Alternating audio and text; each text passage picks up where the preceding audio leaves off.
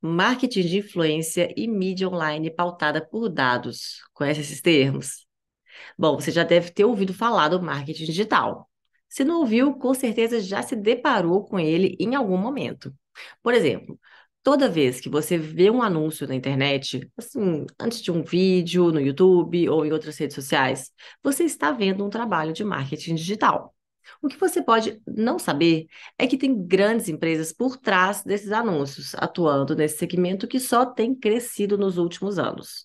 E a gente vai conhecer um pouco mais desse mercado hoje.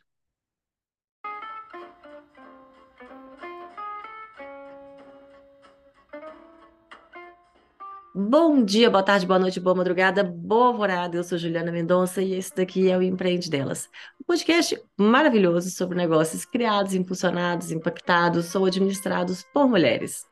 A cada semana, as entrevistadas que passam por aqui contam pra gente um pouco da história de suas vidas e de seus negócios também. Então, fica por aí com a gente, assiste ou então escuta até o final, porque elas dão dicas imperdíveis que podem mudar a sua vida.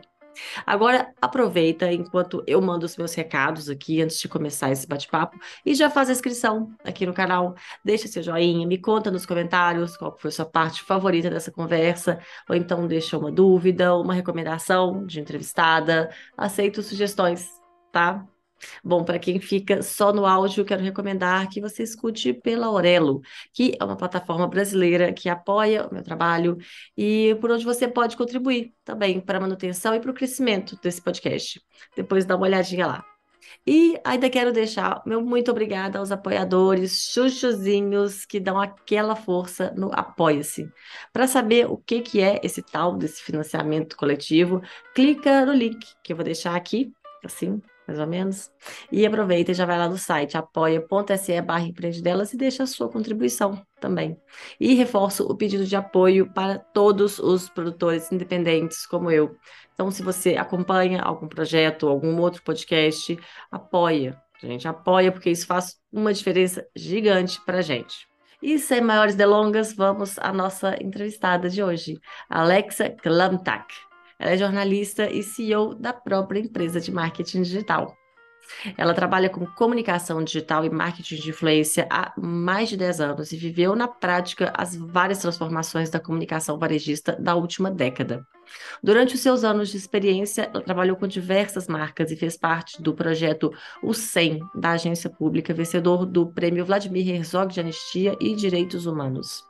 Também já marcou presença no time de palestrantes do curso de Marketing Digital para Moda da SPM e atualmente é professora de pós-graduação de audiovisual do Instituto Infinet do Rio de Janeiro, nas matérias de modelos de negócios e monetização e desenvolvimento de marcas de sucesso. Ela fundou a empresa aos 24 anos, grávida de oito meses e meio ao TCC da faculdade.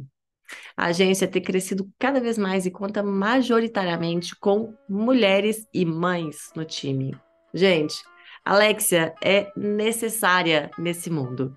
Mas agora eu vou deixar ela mesma contar essa história pra gente. Oi, Alexia, seja bem-vinda. Obrigada, Ju. Um prazer estar aqui com você. Oh, um prazer é meu te receber. E aí, como é que tá? Tudo bem?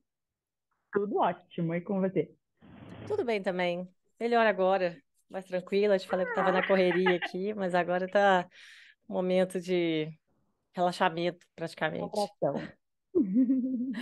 Tá bom, então vamos começar, né? É bom, né? Falando, falando um pouquinho mais de você. Então, por favor, se apresente pra gente. Mas assim, começa falando, é, se definindo pra gente. Então, defina-se. Quem é Alexia Klamtak? Adorei esse nome. Nossa, obrigada.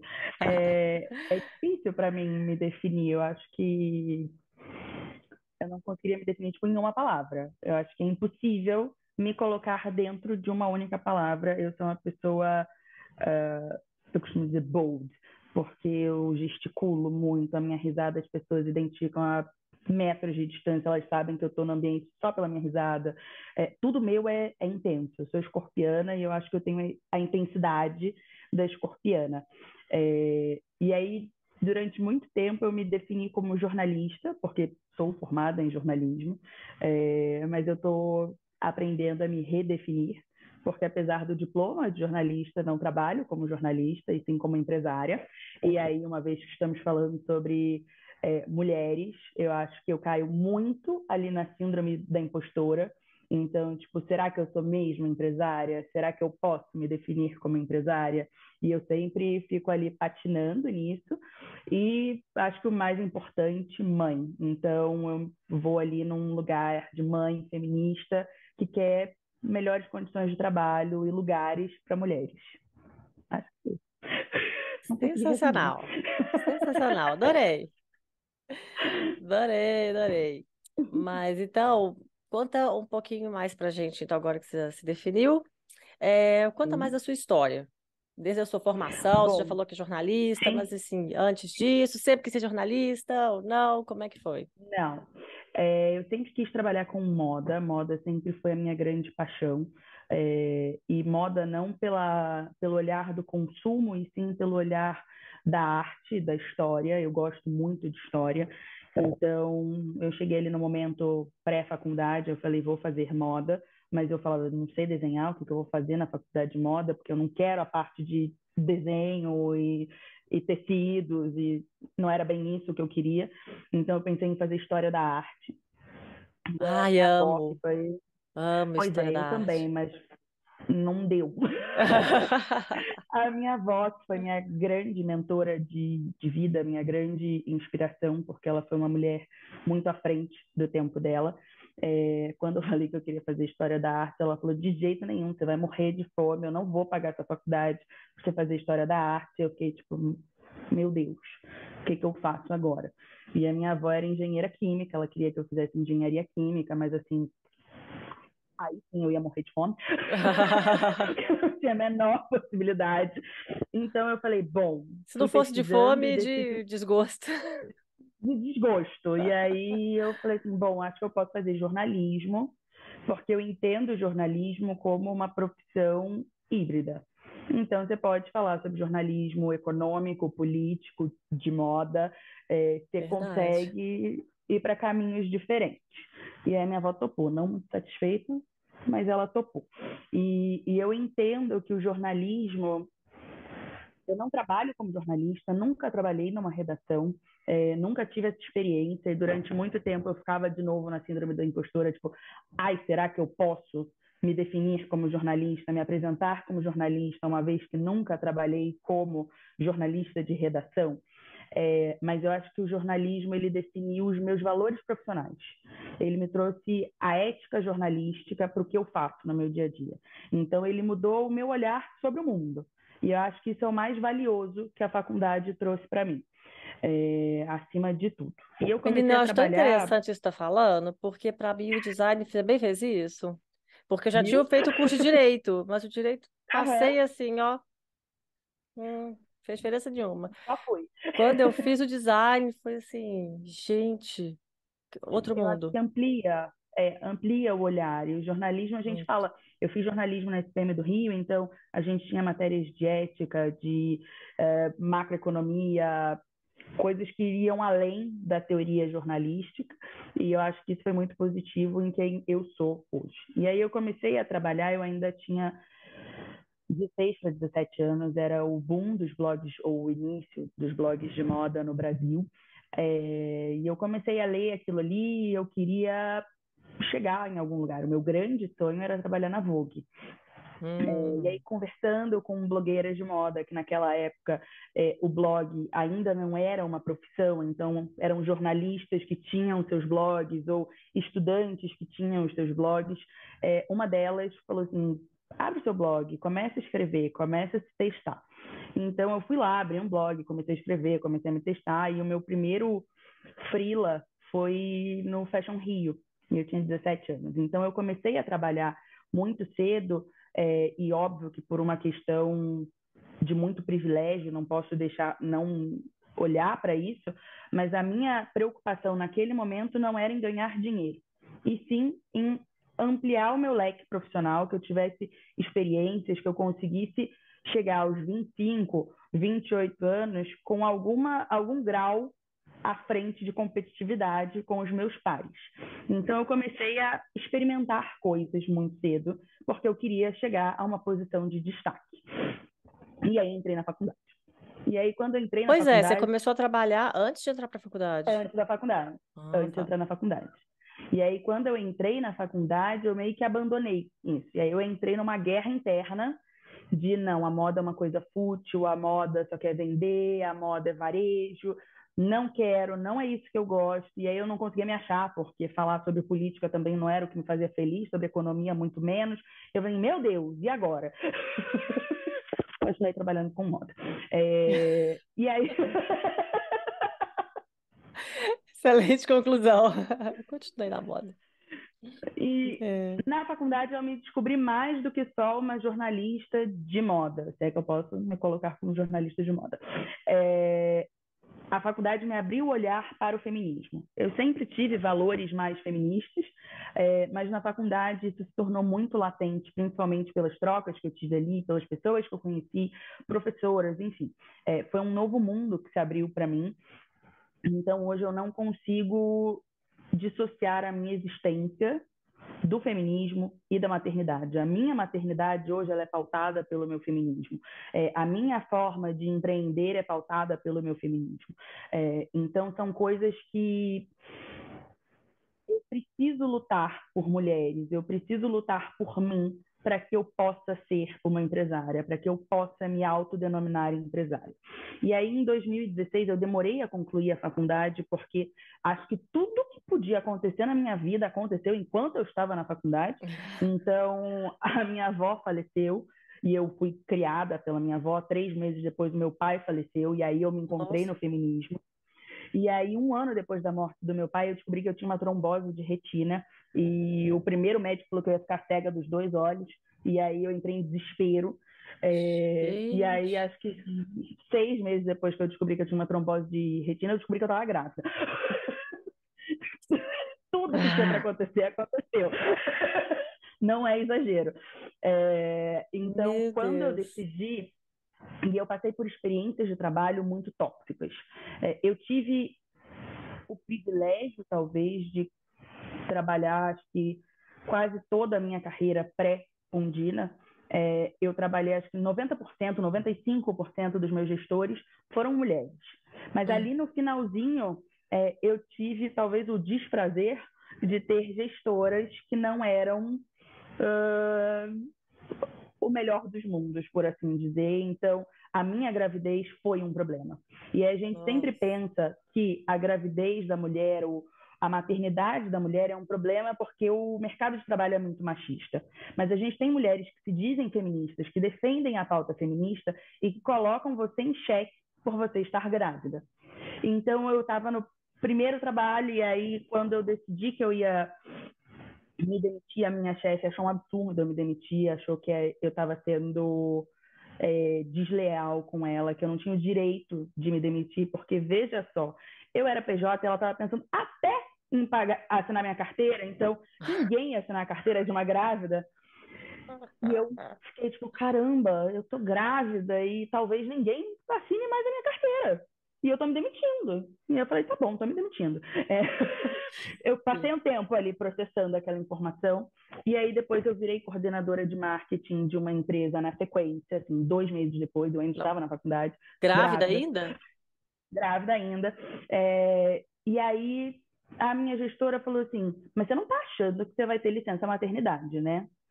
Não, pera, calma. Isso já como coordenadora da outra empresa. Já tinha saído de uma outra porque estava grávida. Saí de uma porque estava grávida. grávida. Dois meses outra, depois, em outra.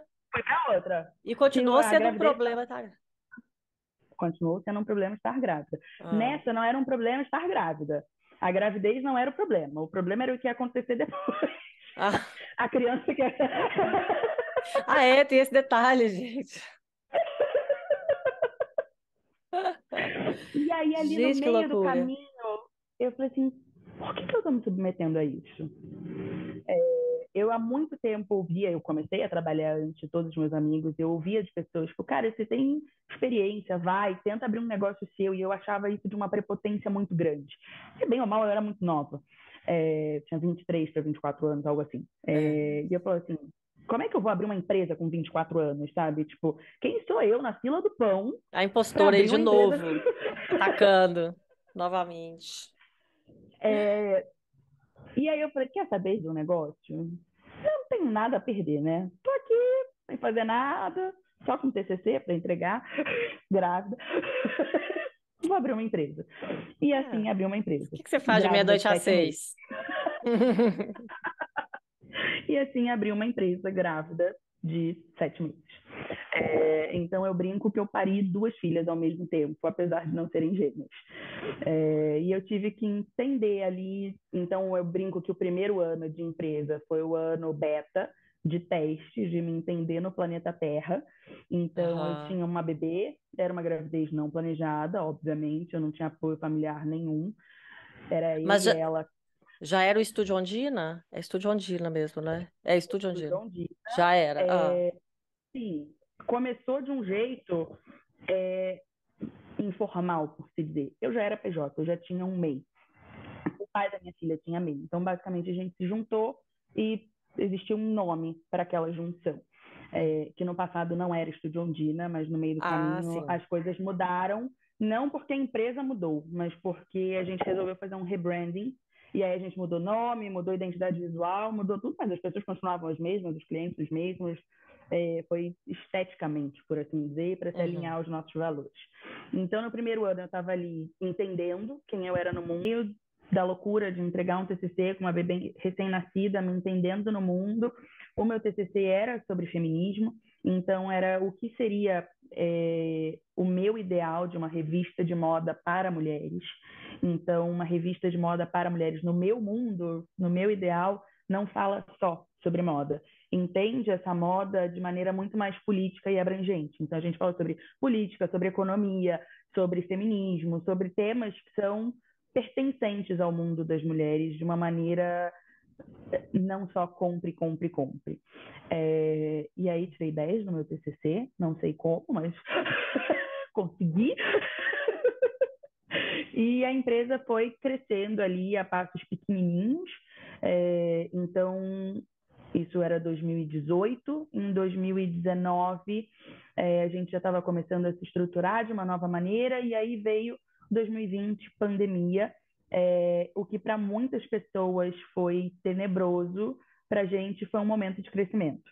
É, acho que a gente teve muitas empresas de marketing digital nesse momento que cresceram. A gente tinha um boom do mercado de fato, porque uma vez que as lojas estavam todas fechadas, como é que as pessoas vão comprar? Como é que a gente vai alcançar é. esses clientes?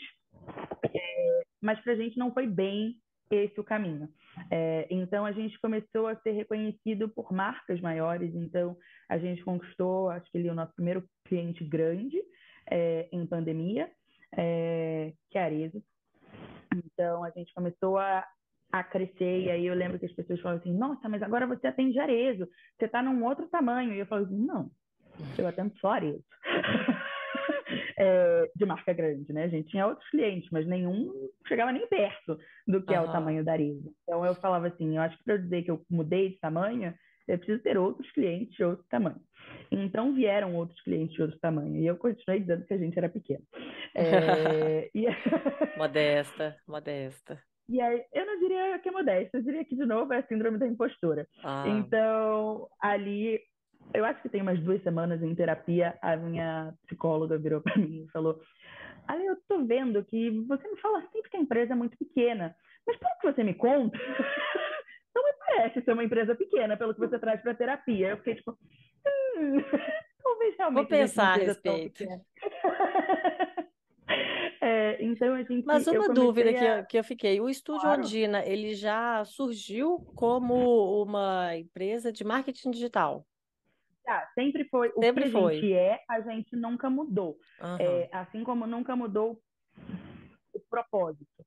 É, então, a Ondina, ela nasceu é, com outro nome, é, Nômadas, porque eu entendia que a gente podia fazer o que a gente quisesse de qualquer lugar do mundo, é, bastando conexão com a internet. É, uhum. E eu gosto dessa liberdade de você estar em qualquer lugar. É, eu acho que o marketing digital ele proporciona isso. E no uhum. meio do uhum. caminho a gente passou por um rebranding porque a gente entendeu que a gente era muito mais do que estar só em qualquer lugar. Então, Estúdio Ondina é um, porque Ondina é uma deusa mulher, nenhuma relação com o bairro em Salvador. nenhuma. Então, é por causa dessa deusa e por causa dos movimentos das ondas do mar, sonoras, a fluidez. Ai, o... Pô, achei que você gostava de carnaval, achei que você curtia ali, Nossa, circuito não... de trio. Mas não é por isso.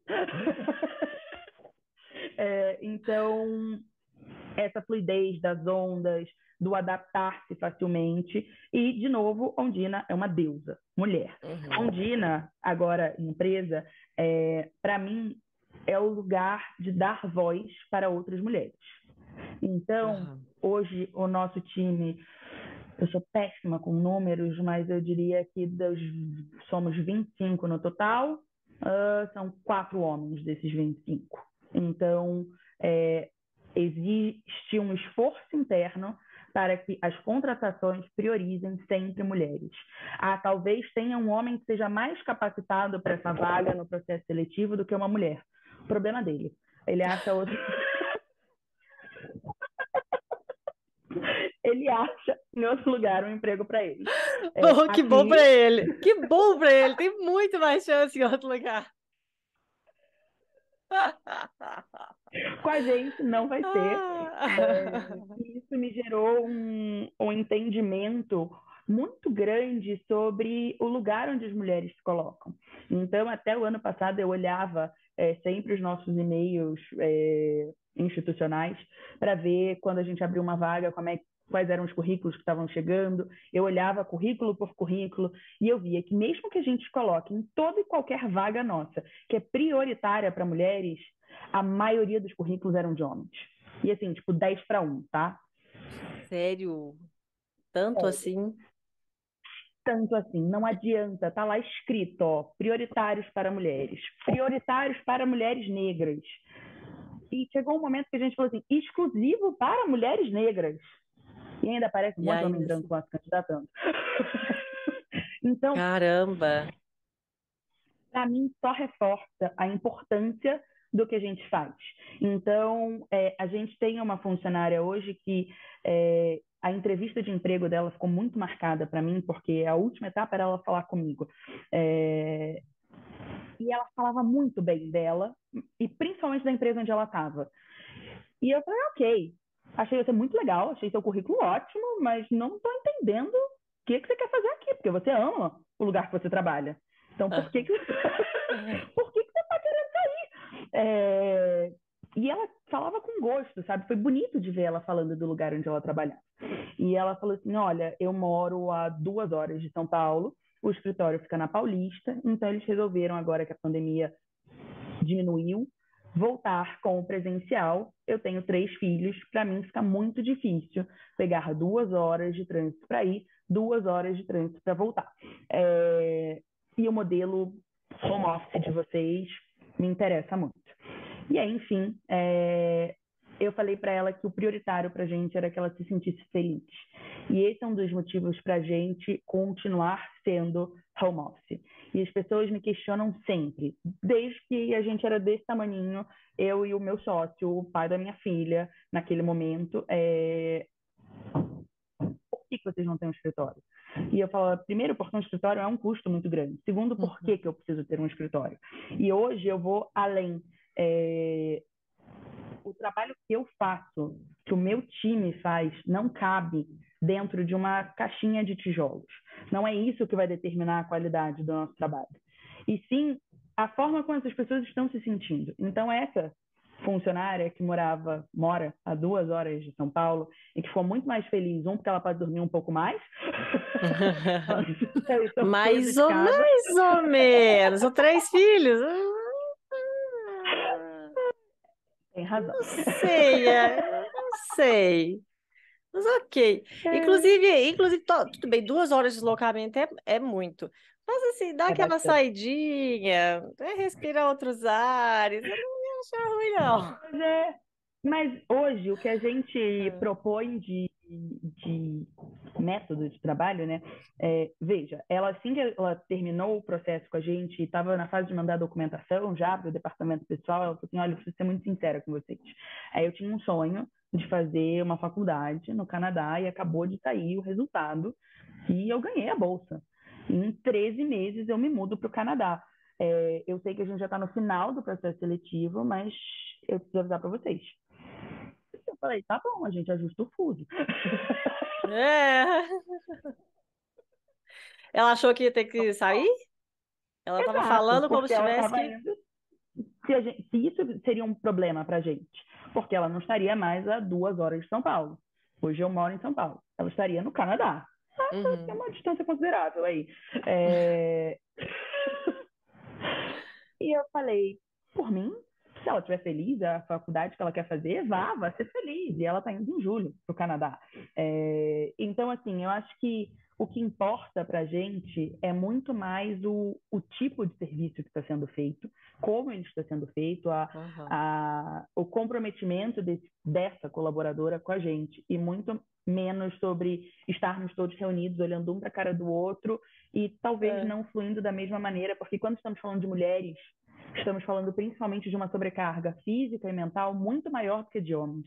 Então, você colocar uma rotina de deslocamento de transporte, de pensar no que você vai levar, o que você vai trazer, como é que vai ser, é muito mais pesado, muito mais maçante do que para um homem.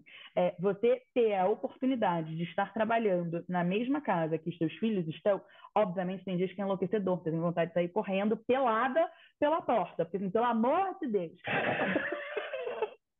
É, mas você tem a, a oportunidade de acompanhar momentos do crescimento de um filho que uma empresa tradicional não te permite, que o trabalho presencial não te permite. Então, hoje, é. para a gente, isso é inegociável. É, hoje a gente considera e a gente procura um lugar para ser escritório da Undina, é, porque a gente entende que mães também precisam fugir de vez em quando.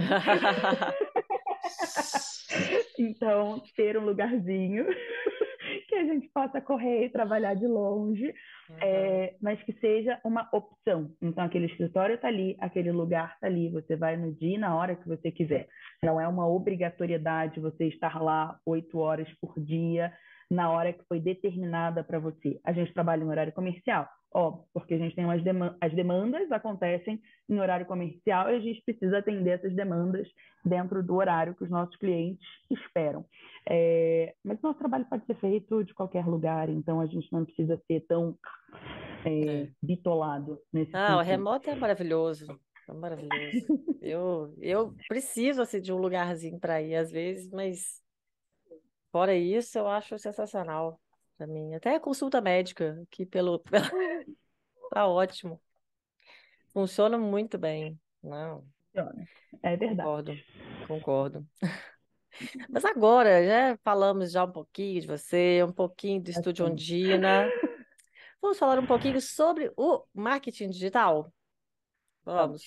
Então, explica assim um pouquinho, com um pouquinho mais de detalhes para a gente o que, que é o marketing, porque assim, a gente ouve um monte de coisa, né? Da, na, das redes sociais. Então, assim, o que, que é marketing digital, no fim das contas? Eu acho que a gente passa por muitos problemas quando a gente pensa em marketing digital, porque muita gente entende marketing digital como rede social, Sim. ou marketing digital como um e-commerce.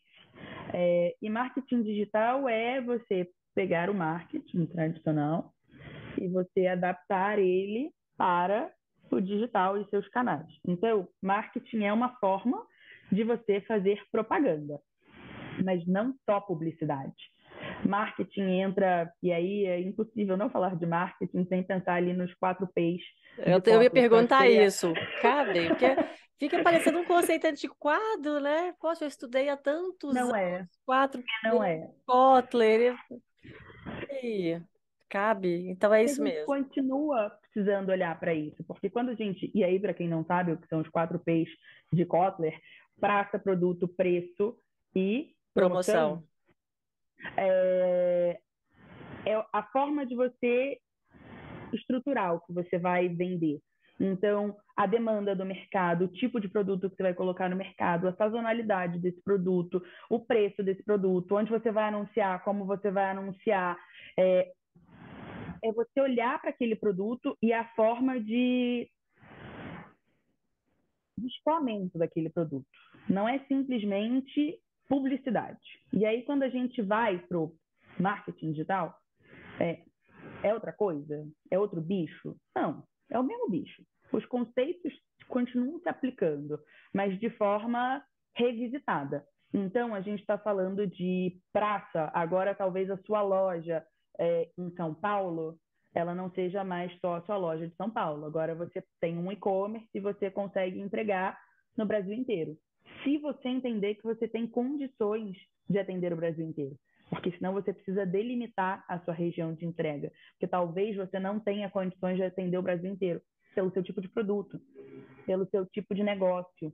Então, você continua dentro da lógica do marketing digital. O, a empresa que eu compro geleias artesanais é, e que só entrega na Grande São Paulo e você compra por WhatsApp, é, é uma compra digital a forma de publicidade que ele faz, a forma que ele organiza aquilo ali, está dentro do digital. É, mas ele não está em larga escala. Então, muita gente fala assim, ah, marketing digital te permite atingir um público muito maior. Sim, te permite atingir um público maior, mas esse maior ele precisa estar dentro do que você entende que é o seu público, dentro do que você consegue atender, dentro do que a sua distribuição alcança. E aí, quando a gente vai olhando, é, esse construir de marketing digital, muita gente acha que é chegar lá, abrir um perfil no Instagram, estou fazendo marketing digital, vou postar é. qualquer coisa. Ou então preciso... fazer curso online. Criar online. um curso online é. e oferecer online para as pessoas. Aí. É, e aí você vai abrir o seu perfil no Instagram. Ah, eu tenho aquele perfil no Instagram, eu preciso postar. Mas o que, que você vai postar? Como você vai postar? É, existe uma inteligência aí por trás, um, estudos que são feitos para você conseguir definir a sua presença no digital. Você tem um e-commerce? Ou você não tem um e-commerce? Se você tem um e-commerce, você tem é, um catálogo de produtos associado ao Instagram, que a pessoa pode clicar ali no seu produto? Não, talvez você não tenha o e-commerce, mas você vende pelo Instagram. Então, você está anunciando no Instagram e talvez você feche essa compra por DM ou por WhatsApp. Como é que você está estruturando esse negócio? Se você tem um. E aí tem a informalidade muito grande do, do digital, de achar que, ah, então eu tenho uma lojinha no Instagram e aí eu vendo umas coisas ali, mas eu não preciso emitir nota fiscal, eu não preciso de um CNPJ. Você está fazendo comércio. Se você está fazendo comércio, você precisa se profissionalizar. Você precisa entender o que você está fazendo. Não é só você chegar numa rede social. A rede social é que nem um jornal. Assim, fazendo um paralelo tosco. É, é um veículo de comunicação. Então, assim, não é só você chegar ali, joga qualquer coisa e deixa que Deus leva. Não, não vai acontecer. Você precisa ter uma estratégia, você precisa saber com quem você está se comunicando. Você não pode ter uma estratégia de social se você não tem uma estratégia de marca. Você não pode ter uma comunicação para social que difere da sua comunicação de marca. É, então, é a mesma coisa. Então, você está vendendo na sua loja em São Paulo e você tem um canal digital de comunicação, a comunicação precisa ser a mesma. O tom de voz de marca precisa ser a mesma. A persona talvez mude, mas você ainda é a mesma marca. Você ainda precisa se comunicar do mesmo jeito. E o marketing digital nada mais é do que essa propaganda online. Ah, tudo precisa. Então, marketing digital é tráfego pago. Não, não é tráfego pago, não é mídia online. E, e tráfego pago é um termo que eu tenho vontade de jogar no lixo. É... As pessoas entendem mídia online como tráfego pago. É, e fórmula do sucesso, e seis em sete, fique milionário em um dia, ninguém vai ficar milionário em um dia. É... Você não sabe, ah, de repente. Acerta os é... númerozinhos aí na loto, vai saber. Aí tudo bem. É... E aí eu sempre digo, se tráfego pago, se o 6 em 7 fosse essa coisa tão eficiente de. Nem sei o que é 6 em 7. Né? Assim, vai bem. É, é basicamente fazer. Basicamente não, tô zoando, são seis de sete. seis Sete dígitos dias. em sete dias. Aham. É, Se essa pessoa estivesse fazendo seis dígitos em sete dias de- com tráfego pago, ela não estaria vendendo cursos na internet. O seis em sete ela faz vendendo curso, mas ela não está tendo profundidade sobre aquilo. Então a gente começa a ter um monte de profissionais ou ditos profissionais que se acham entendidos em uma coisa, mas que não entendem. E aí a gente tem uma precarização do serviço, porque tem muitas pessoas achando que sabem, sem saber, porque marketing digital é algo extremamente complexo que exige muito estudo, que tem uma série de variáveis, e tráfego pago é um negocinho assim, ó, dentro de mídia online. E mídia online exige uma estratégia, assim como mídia offline. Antes a gente anunciava no jornal, na revista, no outdoor, no buzzdoor, e hoje a gente está anunciando no Google, no Facebook, no Instagram, no TikTok, no YouTube, nos anúncios que aparecem aqui quando a gente não quer, a gente só quer ter um vídeo, ou no meio do vídeo. É, então existem muitas formas de fazer mídia online, de fazer marketing digital. Não é uma coisa, é um universo de possibilidades dentro da comunicação de marca, dentro de uma lógica de é, divulgar essa marca, o, o, propósito dessa marca, ou aumentar o awareness dessa marca, ou são formas de você botar essa marca para o mundo, mas não é uma forma, não é uma coisa, Entendi. é um conjunto de coisas. Você pensar então o marketing, por exemplo, como é que chama? É, marketing de conteúdo, e-mail marketing, são Sim. formas de marketing digital. Marketing digital. Sim. Ah, sim. sim. Marketing de influência, é, mídia online, o... redes sociais.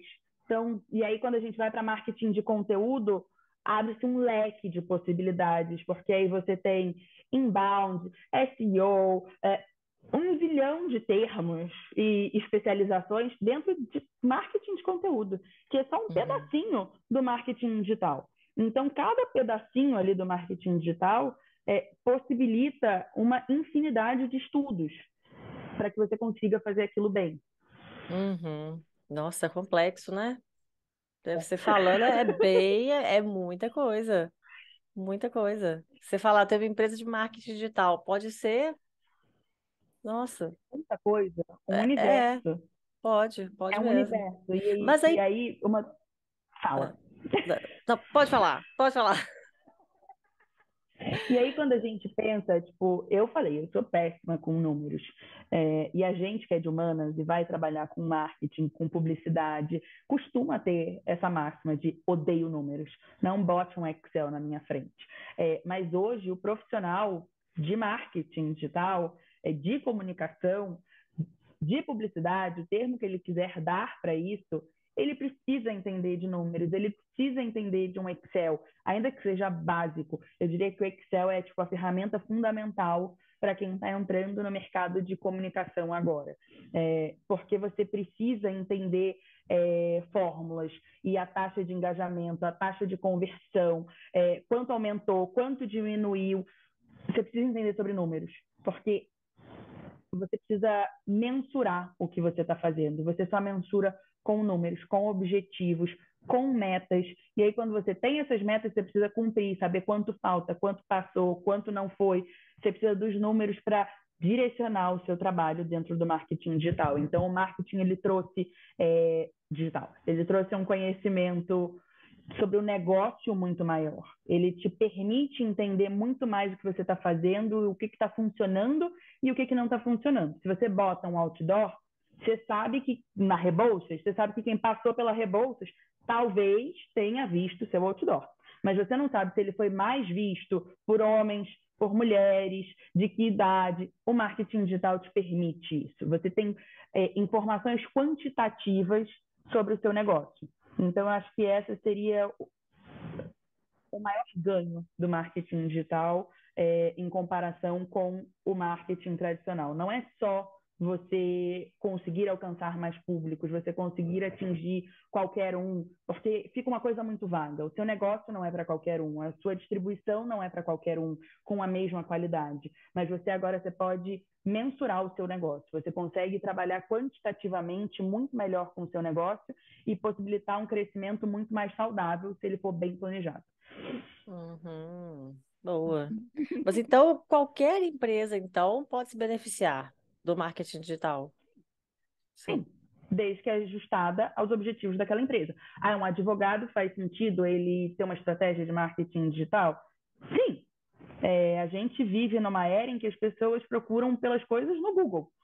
Então, é importante que você tenha uma estratégia ali é, pensada para o mecanismo de busca do Google. Ah, mas eu tenho que fazer um vídeo no TikTok?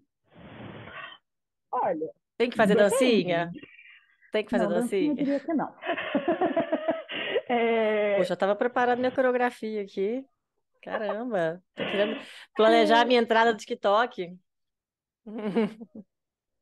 Mas você pode falar sobre empreendedorismo feminino dentro da linguagem que faz sentido para o seu público no TikTok, se o seu público estiver no TikTok. É, então, pois é entender é, onde. Isso... É, é entender onde que o público está, né? Onde o público está e qual é a rede social que o seu público usa. É, então, se a gente pensar no Pinterest, que é uma rede social muito visual, talvez ela não seja o melhor lugar para você divulgar sobre o seu escritório de advocacia. Mas talvez se você está ali divulgando um curso uh, sobre como estudar para concursos e você começa a postar gráficos e coisas que podem ser úteis, como apoio para pessoas que estão procurando informações desse tipo, talvez o Pinterest funcione.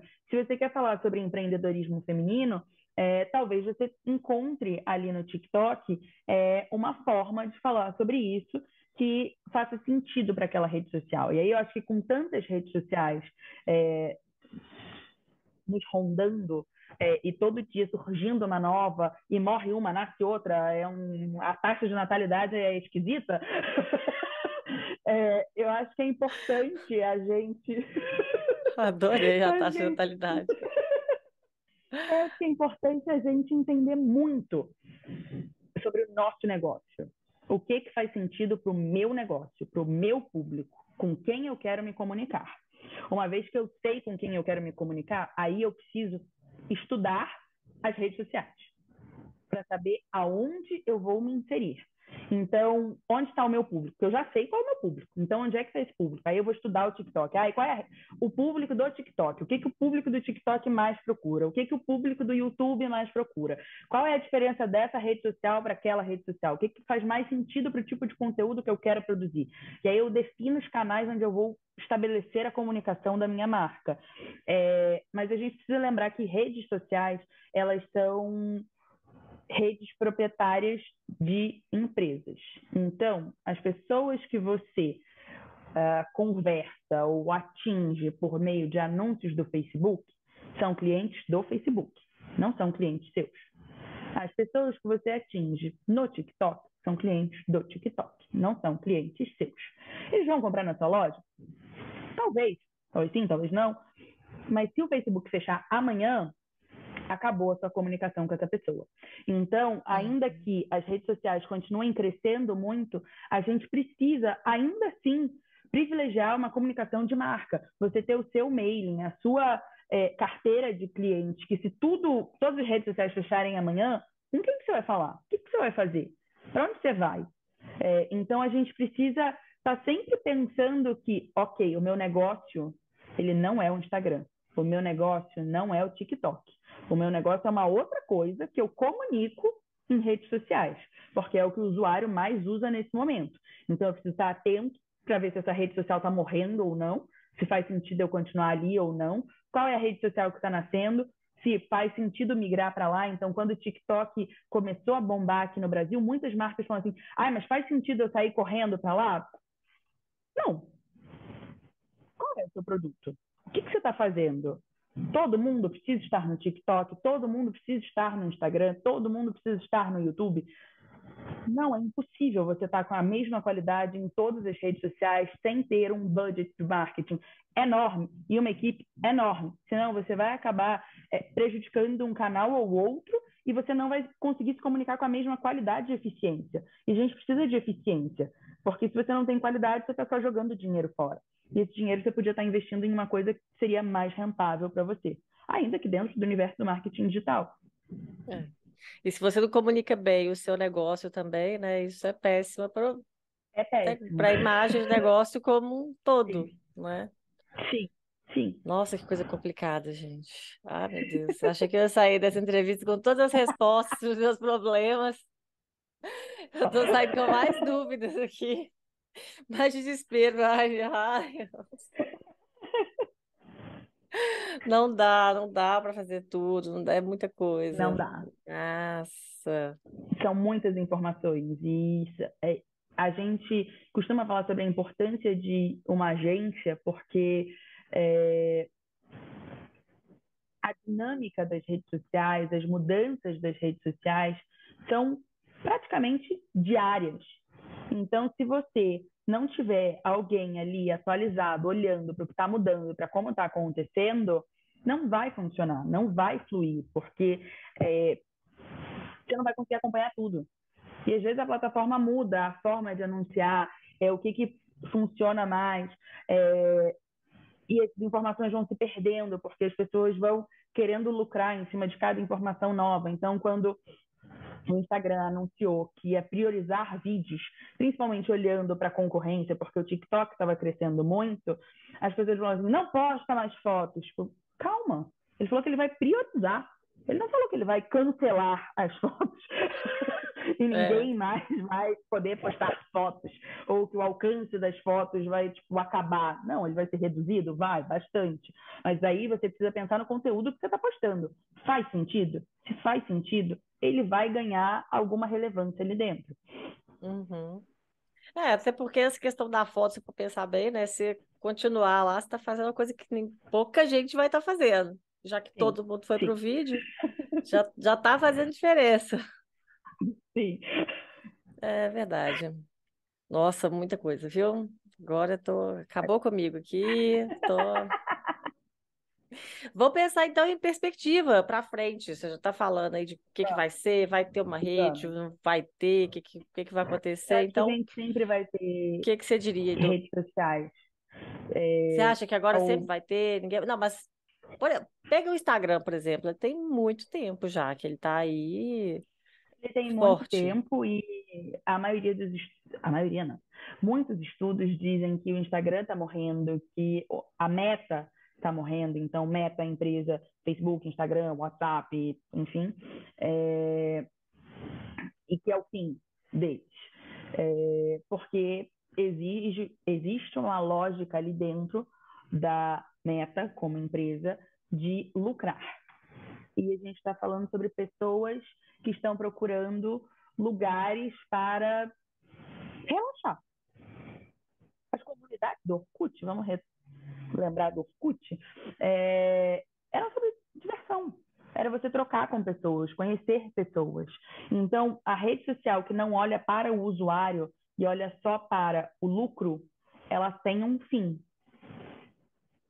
Porque hum. o usuário cansa dela. E ninguém tem dinheiro infinito para comprar tudo que o Facebook anuncia para um pobre ser humano. então, você uma hora cansa da quantidade de anúncios que você está vendo. Você quer relaxar. Você quer ter uma experiência diferente, você quer entretenimento. Então a gente está vivendo cada vez mais a era do entretenimento. E é por isso que as pessoas falam tanto em entretenimento e no crescimento do TikTok por causa do entretenimento. As dancinhas, é, é porque você tem que dançar no TikTok e é isso que vai fazer viralizar? Não.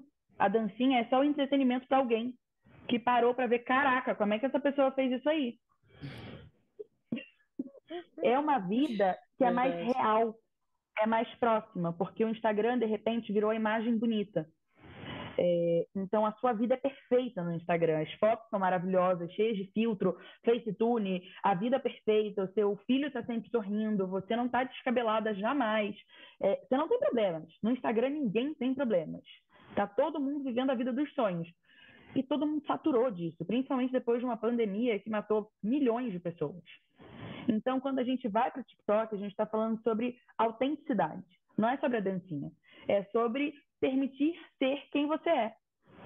E é isso que faz viralizar, é a autenticidade, é a originalidade do conteúdo, é você criar sob uma ótica do que as pessoas querem ver para passar o tempo. O TikTok tem uma taxa de retenção de usuário dentro da plataforma enorme. Por isso, porque a pessoa vai só passando assim, ó, o dedo, de repente ela tá horas ali dentro, ela nem sabe, ela não sabe, tipo, sei lá, o quanto a bolsa de valores subiu agora. Mas talvez ela tenha aprendido hacks para o iPhone. Então, é, o que você faz quando cai a água no seu celular, como é que você faz seu iPhone carregar de um jeito diferente, é, como cozinhar um arroz, como uma amiga minha fez uma fantasia de carnaval fantástica. É, um super storytelling, ela é uma micro influenciadora uh, e ela criou um storytelling para as fantasias dela de carnaval pensando em como isso ia repercutir dentro do Instagram. Então ela olhou para a festa, esse era o macro tema das fantasias dela. Um dia ela foi de bolo, no outro ela foi de brigadeiro, no outro ela foi de presente. então cada fantasia era de um jeito. A fantasia de bolo tinha um bolo fake de fato. E ela aprendeu a modelar EVA no TikTok. Então ela fez um bolo maravilhoso que poderia estar numa festa, que ela aprendeu no TikTok para fazer a fantasia dela de carnaval.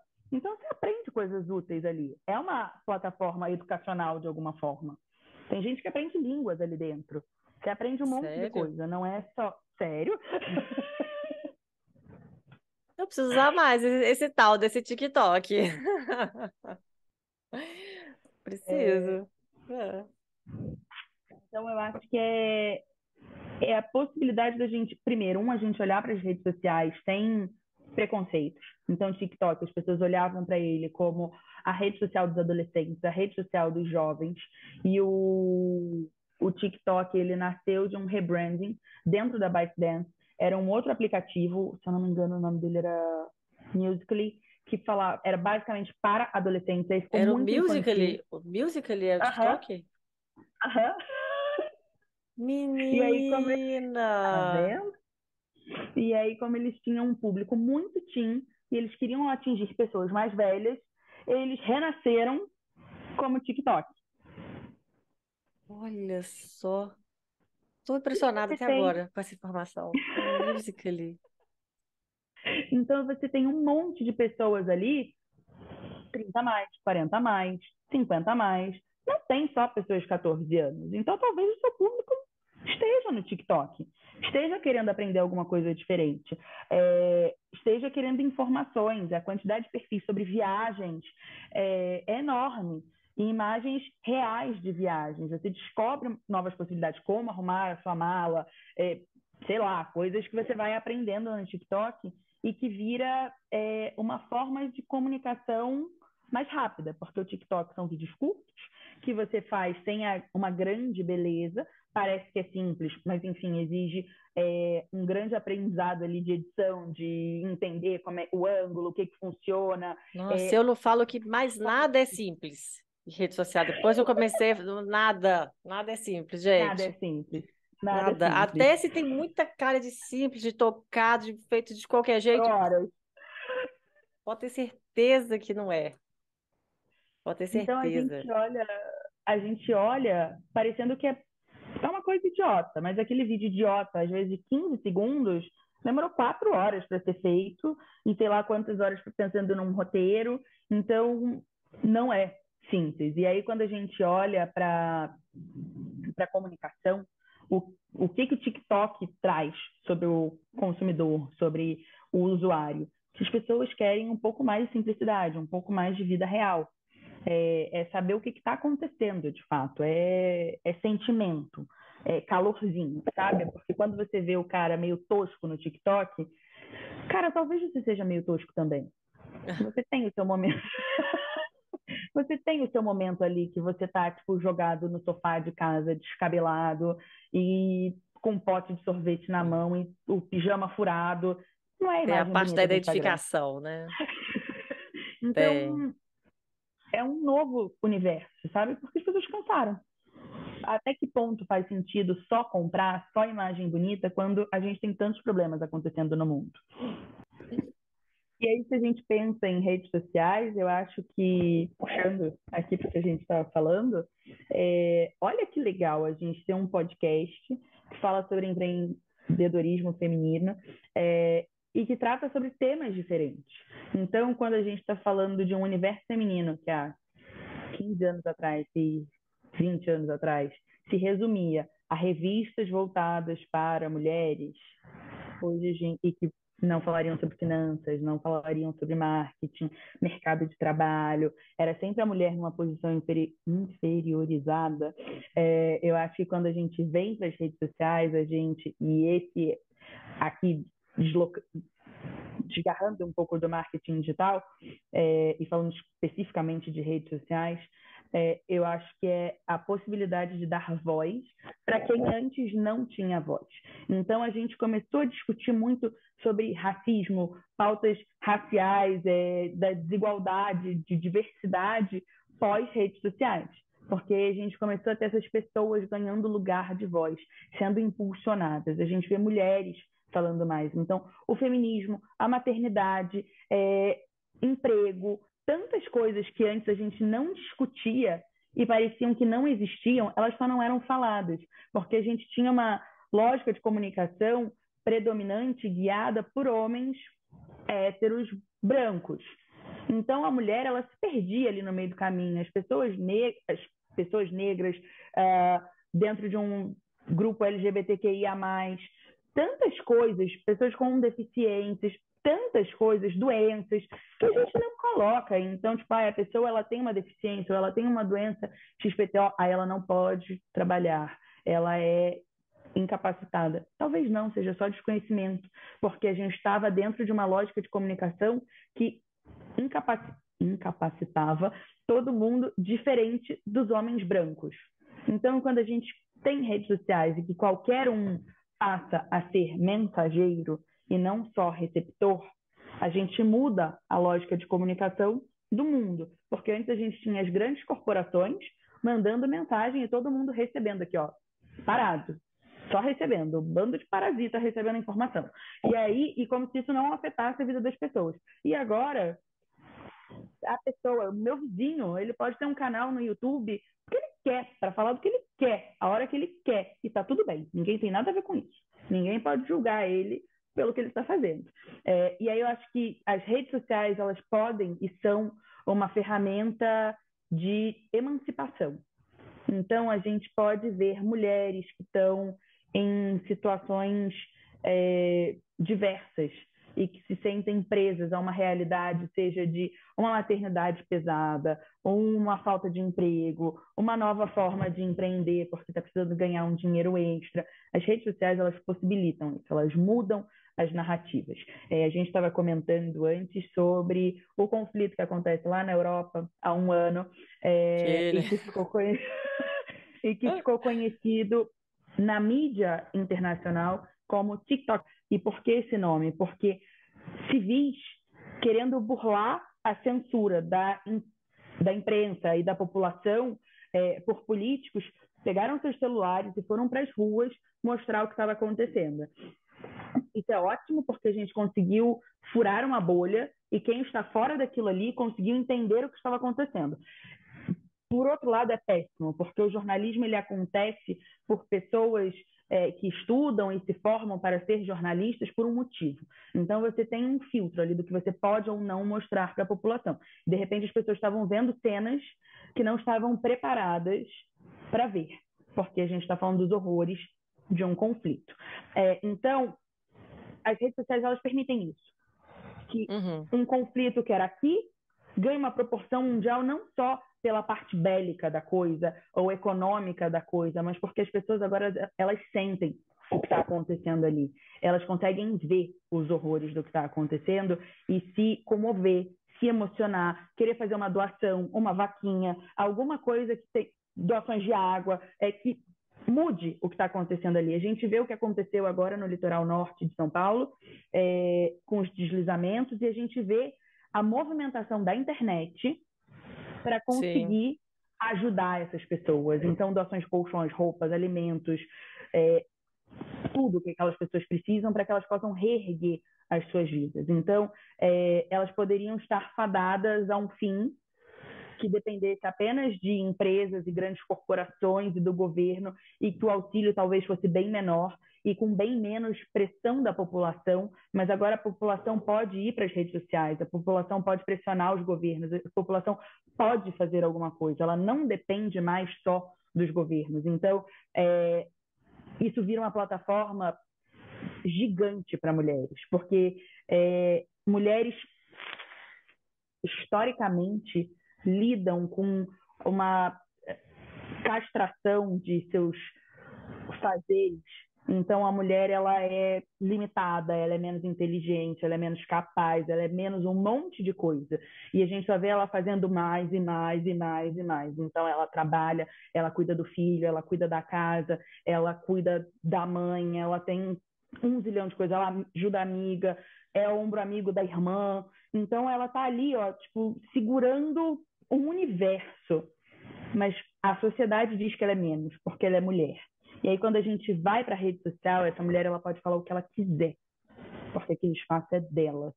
E ela consegue denunciar o pai, ou a Luana Piovani, que todo mundo estava criticando porque ela estava indo para as redes sociais.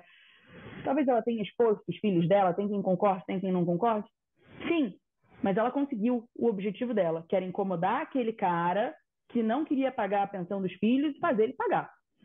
Então, ela conseguiu virar uma lógica ali, ela conseguiu antecipar e falar assim: olha, aqui onde eu estou morando, em Portugal, o governo é muito machista, vão tentar me calar. E aí outras mulheres se uniram e falaram assim: a gente fala por você. Então, a gente consegue dar voz para mulheres que sofreram abusos, para mulheres que foram abandonadas, para mulheres que estão sofrendo com algum tipo de mazela que a sociedade machista nos causa historicamente há décadas e fazer alguma coisa com isso. Agora a gente pode reagir, a gente pode construir uma nova história dentro dessa nova lógica de comunicação. E eu acho que isso é o, o mais fantástico, o mais bonito. Ah, muito bom. Muito bom. Adorei. Eu tenho algumas ressalvas, mas eu acho Vai. que é. Não dá, né? Tudo, tudo tem um lado bom e um lado ruim, é tudo. Sempre, mas sempre. realmente, essa questão de dar voz, eu acho que é. É só ver a gente aqui, ó, conversando, o negócio vai e é isso aí, né? Sensacional. Mas então vamos agora às nossas dicas de negócios? Vamos. Vamos, Vamos. então, dica. É, para quem quer trabalhar com marketing digital, é, pra, como começar no marketing digital? Eu poderia dizer postando, mas eu, eu acho que o primeiro passo é estudar, é entender que qualquer um se acha capaz de fazer marketing digital. Mas marketing digital é uma profissão que exige estudo, que exige algum grau de especialidade na coisa. Então, você só chegar ali e não entender sobre o que você está fazendo não é fazer marketing digital. É só assistir vídeos e cursos na internet no momento em que brotam coaches de negócios e marketing digital do chão, é, eu não diria que é o caminho seguro talvez há quatro, cinco anos atrás fosse mais seguro do que hoje. Mas a gente vê pessoas dizendo para você fazer, faz o seu curso online, vende vídeo, vende book, faz isso, faz aquilo, e de repente todo mundo se acha um grande infoprodutor, vendedor de e-books, de cursos online, porque você está olhando só para o dinheiro. Você não está pensando no conteúdo. E a gente, para se tornar um profissional melhor, para a gente começar em algum lugar, a gente precisa ir em busca de conhecimento. E aí, conhecimento a gente vai achar em blogs, em sites, em artigos acadêmicos, em livros, em série, em filme. É, é emergir nesse assunto e entender que você precisa entender da coisa direito para fazer bem feito. E por mais que você estude muito, você nunca vai saber um décimo do que é o marketing digital. Sempre vai ter alguma coisa nova, alguma coisa diferente, alguma especialidade distante de você. E tá tudo bem. Não dá para saber de tudo. Até porque eu imagino que mude muito rápido, né?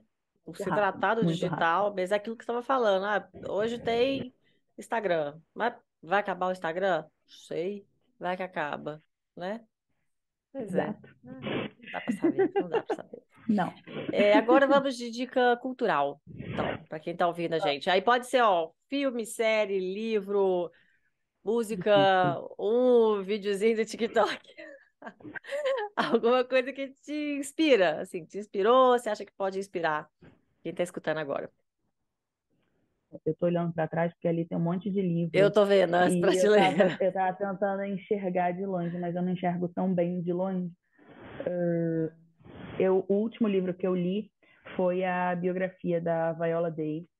É, e eu acho que, já que estamos falando de empreendedorismo feminino, eu acho que é um bom livro para gente pensar sobre o que é ser mulher. Ela fala muito sobre a síndrome da impostora, ela fala muito sobre ser essa mulher que saiu de uma pobreza extrema e virou uma estrela ganhadora de Oscar. A gente sempre olha para o caminho fácil das coisas, ou se pergunta, tipo, por que, que aquela pessoa tem isso e eu não tenho? A gente sempre projeta demais no outro, principalmente em rede social, quando a gente começa a ver a vida perfeita de todo mundo. Mas não tem essa pessoa com a vida perfeita, não tem essa vida que não passe por batalhas. Então, uma vez que você vai passar por batalhas, é importante que a gente veja diferentes narrativas, veja diferentes histórias, é, pontos de vista, para que a gente possa entender que esses caminhos tortuosos às vezes nos levam a um lugar muito importante que a gente talvez nem imaginasse. E eu acho que quando estamos falando de mulheres que sempre se pegam na síndrome da impostora e sempre se pegam nesse lugar de será que eu consigo? Será que eu posso? Será que eu sou capaz?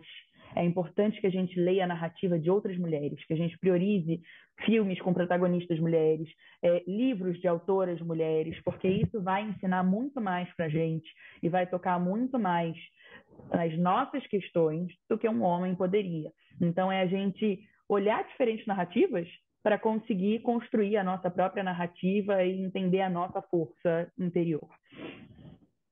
Bonita, hein? Era um livro, né? Então, agora seus contatos, para quem quiser saber mais sobre você, sobre o Estúdio Ondina, onde é que te acha aí? Qualquer então, lugar, né? É... Não é possível, né? Falando de marketing digital, onde é que. Ah, manda uma carta. É, bom, eu diria que dá para achar o Estúdio Ondina no Instagram, arroba Estúdio Ondina, e comigo por e-mail, alexia.estudioondina.com.br. Hoje meu Instagram ele é fechado por privacidade, por causa da minha filha. então, e-mail. LinkedIn? Não, é não tá no LinkedIn. LinkedIn. Tá no LinkedIn, mas eu não atualizo ele com a frequência que eu deveria, mas ele tá lá. Não, mas se quiser entrar em contato mãe... com você, que pode dá pra, entrar em por lá dá. Pode entrar em contato, dá, eu respondo. Eu vejo as mensagens, eu vejo tudo. É, e-mail qual é? Alexia, arroba, estudioondina.com.br com ah. dois O's. Estúdio Ondina. E estúdio com E, não estúdio sem E. Muito bom. Pronto, facinho. Facinho também. Bom, Alex, então, muitíssimo obrigada. Não tem nem palavras, amei, porque foi, foi muita informação aqui para mim. Então, eu nem sei foi, se eu agradeço demais. tanto assim, nem sei. Quem faz uma que parte 2 depois. Tem que ver, foram muitas dúvidas. Eu vou ter que. É, vai ter uma pausa aqui, aí eu vou estudar mais um pouquinho. Vou ver as tendências aí melhor. Aí a gente conversa de novo, porque não, muita novidade, tudo muito rápido. Então, né? Pode ser que seja necessário isso aí. Mas muito Não, obrigada. Eu que te agradeço. Eu que te agradeço é, por dar voz a outras mulheres e por construir uma rede onde a gente possa debater sobre assuntos que podem ser interessantes para tantas outras. Ah, pois é, a ideia é essa. Estou agradecida quando alguém veio aqui acrescentar mais ainda. Sensacional, sensacional. Mas muito obrigada, então, e um beijo para você. Beijo. Obrigada. tchau, tchau. E muitíssimo obrigada a quem também escutou, então assistiu esse episódio. Se por acaso você se lembrou de alguém que pode gostar também desse conteúdo, alguém que quer saber mais sobre marketing digital, então indica a gente compartilhe o episódio nas redes sociais, é, manda no grupo do WhatsApp, assim você nos ajuda a alcançar cada vez mais pessoas e contar para mais pessoas essas histórias maravilhosas, dessas mulheres incríveis que têm passado por aqui. Você também pode saber mais sobre esse projeto do podcast no site empreendedelas.com.br e entrar em contato pelo formulário que está lá. Pode também seguir o perfil no Instagram e Facebook, que é o arroba empreendedelas. Se por acaso você estiver ali pelo LinkedIn também, pode me procurar por lá, mas aí sou eu mesma, é Juliana Mendonça. E eu fico por aqui.